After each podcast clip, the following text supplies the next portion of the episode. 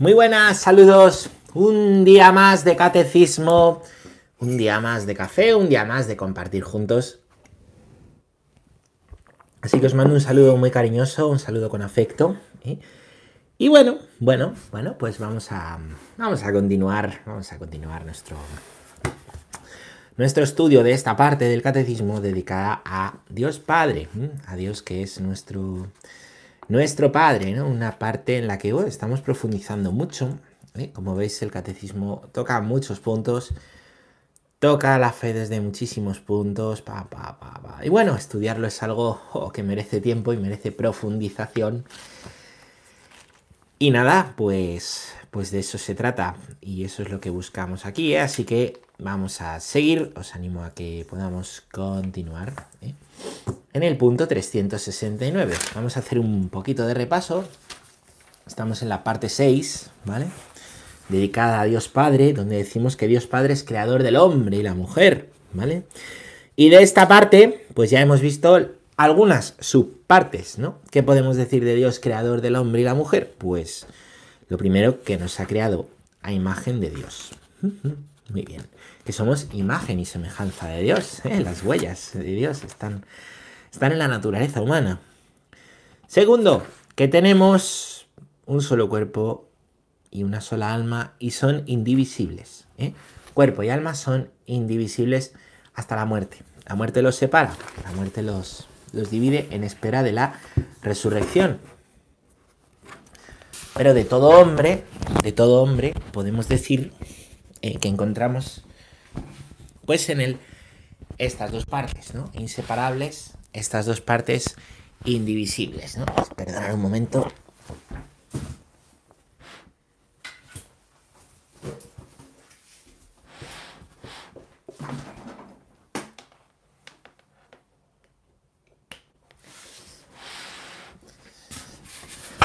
ya está, perdona. Digo, voy a enchufarlo, no se me vaya a ir ahora la batería en medio de la, de la catequesis, ¿no? De la cámara. Bueno, Tercera cosa mm, que, podemos decir, que es la que vamos a, estudiar en el día de hoy. ¿eh? Dios ha creado hombre y mujer. Nos ha creado hombres y mujeres iguales y diferentes. ¿no? Esto es muy importante, ¿eh? muy importante. Esto es algo que, bueno, resulta muy obvio, yo creo, ¿no? Somos iguales, que somos diferentes, ¿no? Eh, aunque no, no está a veces tan obvio, ¿no? Cuando no nos tratamos como iguales o cuando nos meten la ideología de que no hay ninguna diferencia obvia, ¿no? Entre, entre el hombre y la mujer. Bueno, pues vamos a estudiar, acorde a la antropología cristiana, que no es un invento del cristianismo, sino que es la antropología natural, lo que podemos decir, ¿no? Desde, pues, la naturaleza de lo que somos y también iluminado la razón que estudia la naturaleza por la luz de la fe y de la revelación, ¿no? donde encontramos al Dios creador, vamos a ver qué podemos decir del hombre y de la mujer. ¿no? Lo primero, tenemos aquí un par de puntos dedicados a la igualdad y la diferencia queridas por Dios. La igualdad y la diferencia queridas por Dios. Vamos a ello. Y vamos a leer juntos, si os si os parece, ¿no? Estamos en el punto 369 que dice así. El hombre y la mujer son creados, es decir, son queridos por Dios. Por una parte, en una perfecta igualdad en tanto que personas humanas y por otra, en su ser respectivo de hombre y mujer. Ser hombre, ser mujer es una realidad buena y querida por Dios el hombre y la mujer tienen una dignidad que nunca se pierde, que viene inmediatamente de Dios su creador. El hombre y la mujer son, con la misma dignidad, imagen de Dios. Es su ser hombre y su ser, en su ser hombre y su ser mujer reflejan la sabiduría y la bondad del creador. Primera cosa importante, ¿no? Que añade aquí el catecismo a lo que ya hemos estudiado, ¿no? El hombre y la mujer son creados, es decir, son queridos, ¿no? Hemos dicho que ¿por qué crea Dios? Pues Dios crea por amor, porque ama. Entonces, em, pues detrás de, lo que somos, ¿no? Vemos que, que, entra el plan de Dios, ¿eh? entra el plan de Dios. Dios nos ha creado y por tanto nos ha querido. Nos ha querido. Esto es muy importante, ¿no? Porque hay alguien que nos quiere, que nos ha querido, ¿vale? Que ha pensado en nosotros. Es muy importante, ¿no? Poder iluminar la propia historia ¿eh? desde el amor de Dios y poder mm, reconciliarse con la propia historia desde el amor de Dios, ¿no? Yo os confieso que cuando he conocido, cuando he conocido al Señor, ¿eh? cuando he conocido a Dios, pues me he sabido querido, me he sabido querido. Eso no me ha, cuando era ya más adolescente, ¿no? En un momento en que como adolescente, pues no me sentía demasiado, demasiado querido yo mismo, ¿no? Y, y reconozco que cuanto más he conocido a Dios, me ha ido este, iluminando iluminando la propia historia, ¿no? Más se me ha ido iluminando la, propia historia, más me he podido ir dando cuenta de que mi historia pues está, está bien hecha, ¿no? De que mi historia está bien. Cuanto más le he conocido, cuanto más le, pues le he visto, cuanto más le he...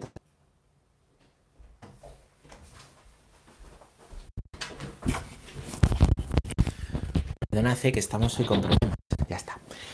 Decía, cuanto más le, pues le he tratado, cuanto más mm, he profundizado en la vida espiritual esta, ¿no? Que os hablaba en la, en la catequesis de ayer, pues más me he podido reconciliar, ¿no? Yo mismo con, con mi propia historia, ¿no? Mm, un poquito más, ¿no? Pues he podido ir entendiendo en las partes de mi vida que me costaba, ¿no? Eh, aceptar, ¿no? En las partes de mi vida que me costaba entender, incluso las partes ¿no? de mi propia persona, mis propios pecados, mis miedos, ¿no? que me cuesta llevar, pues, pues he comprendido que Dios está conmigo y me ha iluminado eso. ¿no? Es muy importante, yo creo, em, que el conocimiento de Dios te lleva a reconciliarte con la propia historia, poderte dar cuenta de que tu historia está bien, ¿no? Porque no solo Dios te ha creado, sino que te ha pensado, te ha querido, ¿no? Eres querido por, por Él, ¿no? Eso es fundamental, eso es muy, muy importante, ¿no? Muy, muy importante. Y bueno, pues así lo, así lo, así lo dice, ¿no? Y así lo refleja el, el catecismo, ¿eh? el catecismo de la, pues de la Iglesia Católica que estamos estudiando, ¿no? Bueno, dice aquí también, ¿no? Esto también es eh, interesante, ¿no? porque somos queridos, pero somos hombres o somos mujeres. Tenemos ser de hombre, naturaleza masculina, o ser de mujer, naturaleza femenina, ¿no? Em, encontramos, ¿no? Como en, la creación hay un momento para la creación del hombre, ¿vale? El rato del Génesis, ¿no? ¿Eh? Y un momento para la creación de la mujer, ¿vale? Y aparece, ¿no? Ya sabéis que el, Génesis es un libro cargado de, simbolismo, ¿no? Que no es, siempre lo digo, ciencia positiva, ¿no? Pero es muy hermoso, ¿eh? Porque, em, pues eh, Génesis afirma, ¿no? Que nos ha creado iguales, ¿no? Que somos iguales, sin embargo, ha habido un momento específico para el hombre, un momento específico para la mujer, ¿no? Ha habido dos momentos diferentes, ¿no? También para resaltar las diferencias, ¿no? que hay entre nosotros, no desde luego en dignidad, como dice aquí, ¿no? Y eso también habla, ¿no? De lo especial que es el hombre para Dios, lo especial que es la mujer para, para Dios, ¿no? Cada uno tiene su momento dentro de la creación, ¿no? Su momento específico, su momento diferente, ¿no? Dentro del corazón de Dios que por amor crea, que por amor quiere, ¿vale? Y ahí tenemos pues ese ser, ser específico, ¿no? El hombre y la mujer, los dos, somos imagen y semejanza de Dios. Los dos somos imagen y semejanza de Dios. De Dios que le llamamos Padre, que tiene entrañas de madre, ¿no?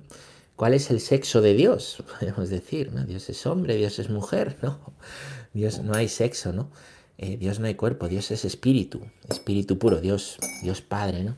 Se nos dice de Él, ¿no? En la escritura, ¿no? Que nos ama con un amor de Padre, ¿no? el amor de Padre fuerte, valiente, que guía, ¿no? Se nos habla que nos ama con entraña de madre, ¿no? Misericordioso, eh, paciente, ¿no? Bueno, pues encontramos, ¿no?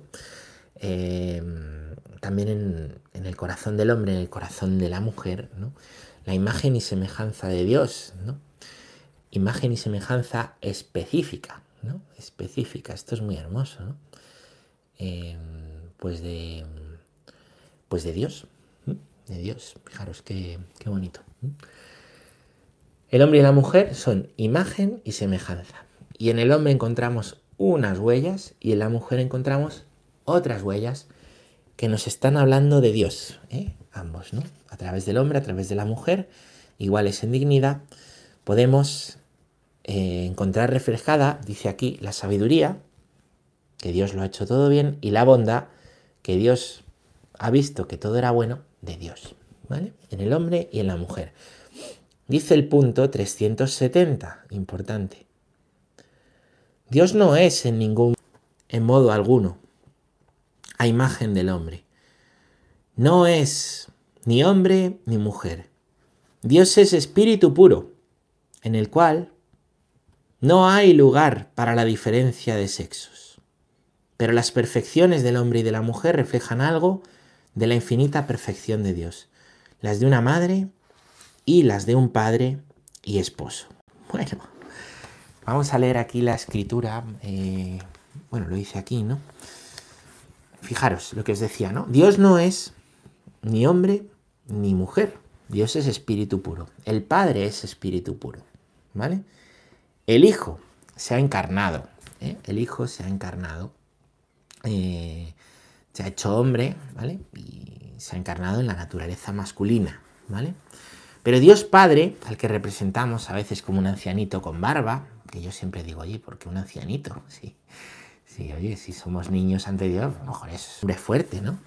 Como un hombre, pues en, en, plena, en plenas facultades, en plena capacidad, un padre joven, ¿no? Bueno, Dios, ¿vale? Hombre, ¿eh? Em, eh, Dios, hombre representado, ¿no? Como ancianito representado, en realidad no es ni hombre ni mujer. A Dios nadie le ha visto jamás, nos dice, eh, pues nos dice también la escritura, ¿no? Dios es espíritu, espíritu puro, naturaleza espiritual. No tiene una naturaleza corpórea, no tiene una naturaleza material de lo que nosotros llamamos cuerpo, ¿vale? Dios es espíritu, espíritu puro como lo son los ángeles o como es la parte espiritual que hay en nosotros, la cual, ya hemos estudiado, llamamos alma. Entonces no es ni hombre ni mujer. ¿Por qué? Porque en Dios no hay sexo, No tiene una diferencia de, eh, de sexo. Encontramos en Dios las perfecciones del hombre y de la mujer, ¿vale? Encontramos atributos de los atributos de una madre, ¿no? Esas entrañas de misericordia que nos dice Isaías 49, 14-15, lo podéis buscar, y encontramos también pues las de padre y las de esposo. Por ejemplo, Oseas, en el libro de Oseas se nos habla de Dios como un esposo, ¿no? Eh, continuamente. O en el libro de Jeremías, ¿no? Capítulo 3 nos habla de que Dios es un padre, un padre. Bueno, pues no encontramos en Dios, ¿no? Una diferencia específica masculina, femenina. Sí que Dios ha creado, ¿no? Al hombre y a la mujer iguales en dignidad, pero con diferencias específicas, ¿no? Experiencias, eh, eh, diferencias, perdón, pues que, son muy evidentes, ¿no? Para empezar están las diferencias físicas, ¿no? Que hay entre el hombre y, la mujer, ¿vale? Según nuestra sexualidad, ¿no? Masculina o femenina, ¿vale? Después también, pues, pues encontramos, ¿no? Ninguna diferencia, desde luego, ¿no? En la capacidad, ¿eh? en la capacidad pues, pues decir cerebral o mental, en la inteligencia, por supuesto que no las hay, ¿no?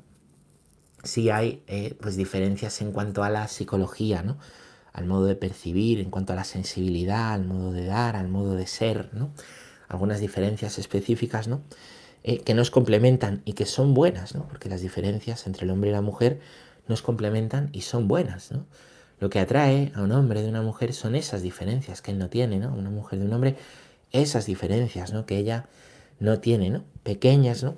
Que ayudan, que complementan y que ayudan cuando el uno es para el otro a ser una sola carne, ¿vale? Eh, el amor es eso, ¿no? Mi amada me completa, mi amado me completa, ¿no? Pero claro, esto no es tan, no es tan fácil, ¿no? Esto se hace mediante el don y el sacrificio, mediante la entrega de uno mismo, mediante la entrega de lo que uno es al otro, al cónyuge, ¿no? a la esposa, al esposo. ¿no? Esto es algo que se trabaja ya desde el noviazgo y ya antes desde la amistad. Esto es algo muy necesario ¿no? en lo que educar a los jóvenes, en la entrega de ellos mismos. ¿no? ¿Para qué? Pues porque para la felicidad propia lo que hay que buscar es la felicidad del otro ¿no? en, el, en el matrimonio. ¿no? Y cuántos problemas, ¿no? Eh, crisis matrimoniales derivan precisamente de haber perdido o no haber vivido nunca esto. ¿no? Bueno, vamos a leer los siguientes puntos, ¿eh? los tres siguientes puntos que nos hablan de esta segunda parte de la catequesis, ¿no? Y precisamente de esto que os acabo de introducir, de que hemos sido hechos el uno para el otro, ¿eh? el uno para el otro. El hombre y la mujer, creados iguales, siendo diferentes, son el uno para el otro. Para formar lo que llama el catecismo una unidad de dos, unidad de dos. ¿eh? ¿Vale?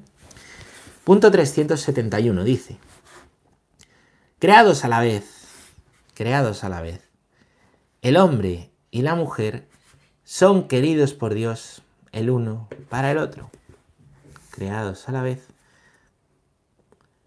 el hombre y la mujer son queridos el uno para el otro.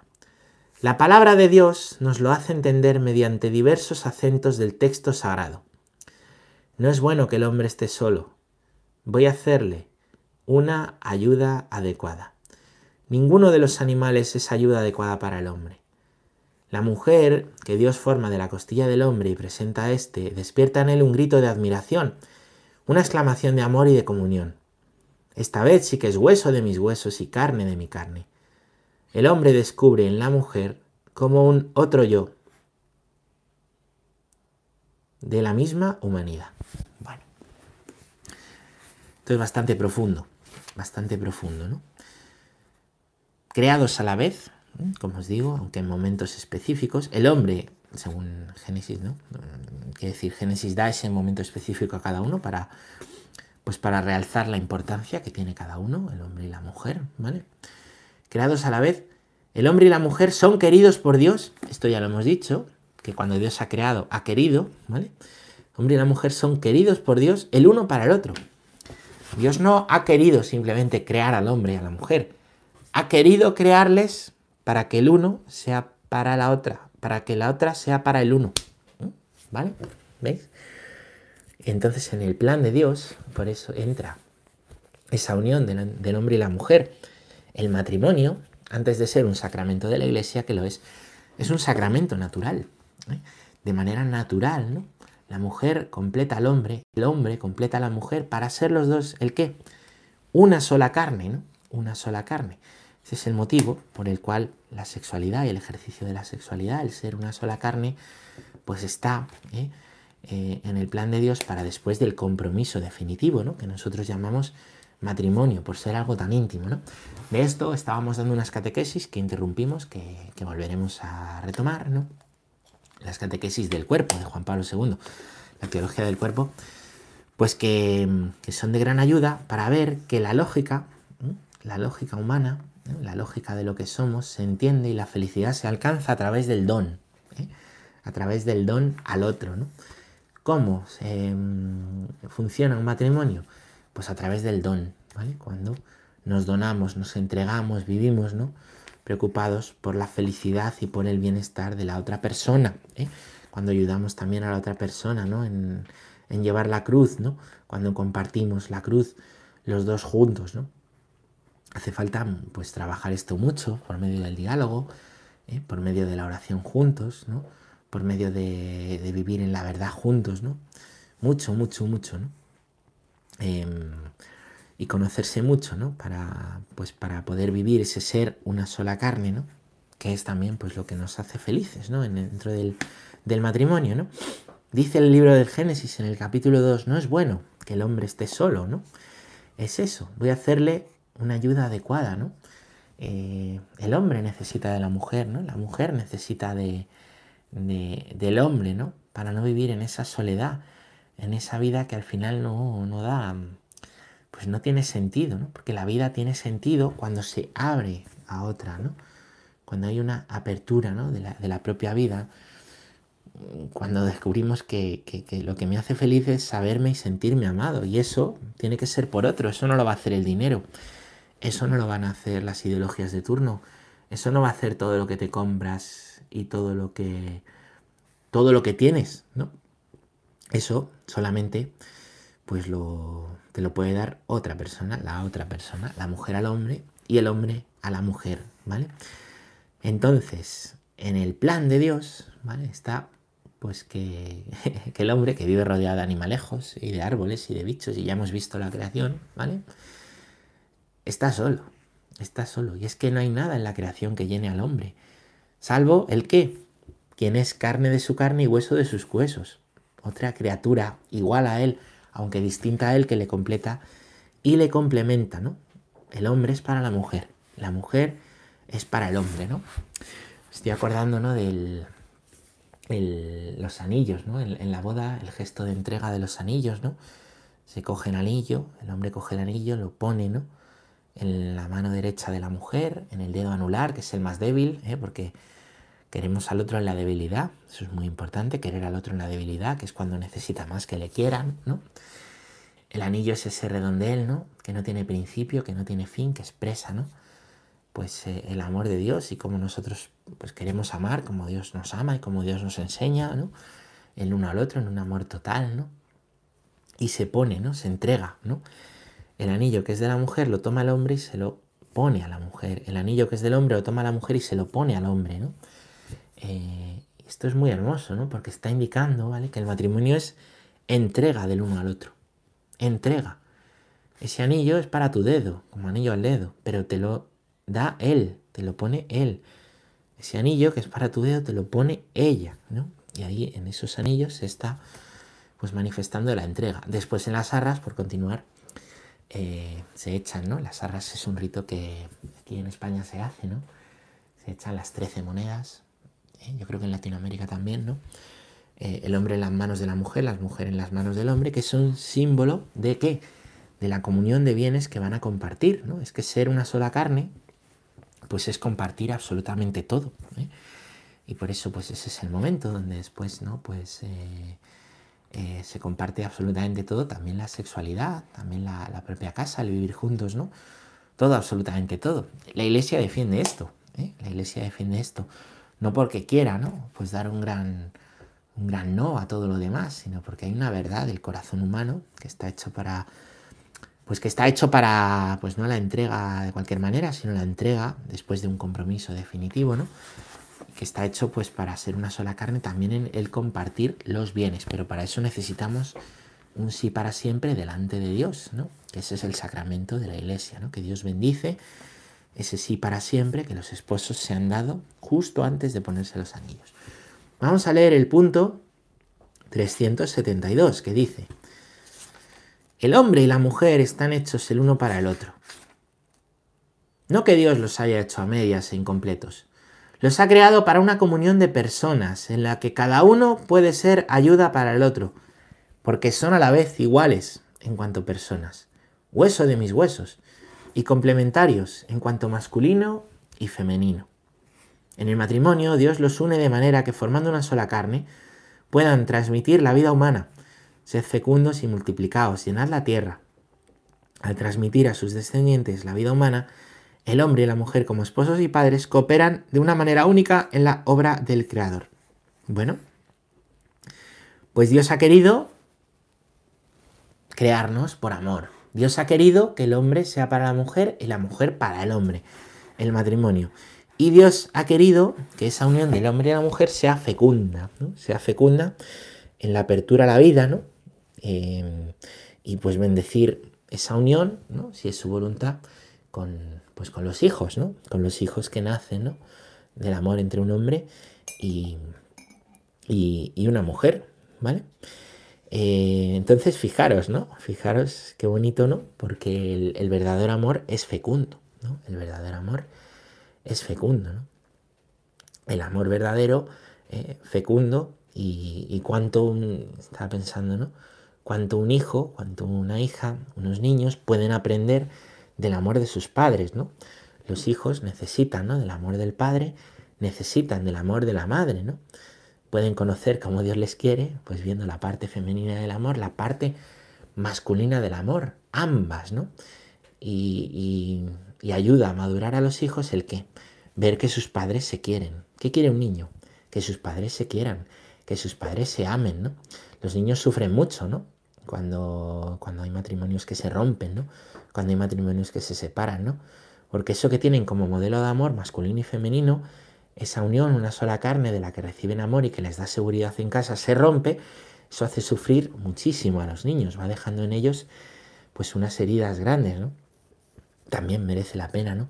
Luchar por el matrimonio, por nuestros hijos, ¿eh? por nuestros propios hijos y arreglar los problemas en el matrimonio por nuestros propios hijos, ¿no? Que necesitan, ¿no? De esa buena referencia, ¿no? Y que necesitan del amor de papá y del amor de mamá, ¿no? Y es cierto, pues que, bueno, por eso la iglesia en esto insiste tanto, ¿no? Mira, la iglesia habla tanto de, pues de la importancia del matrimonio, de la sexualidad bien vivida y de la apertura a la vida, no porque quiera dar la lata, ¿no? O ser muy pesada, ¿no? Como el último vídeo de Antonio, que se llama así, gente muy pesada, ¿no?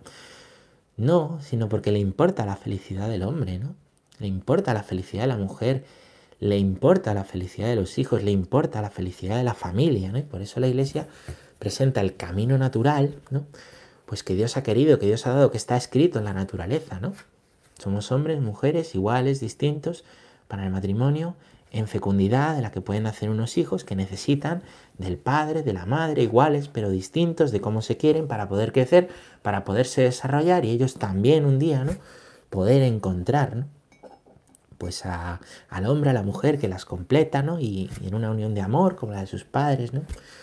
Eh, pues, pues, pues, pues vivir también una vida fecunda, ¿no? Y así, ¿no? En esa transmisión de la vida, ¿no? Desde el amor, pues se va conociendo el plan de Dios y se van realizando las vidas. Es feliz el que se sabe amado, ¿no? Y esto también vale para los hijos, ¿no? Jesucristo, por eso os decía al principio, viene también, ¿no?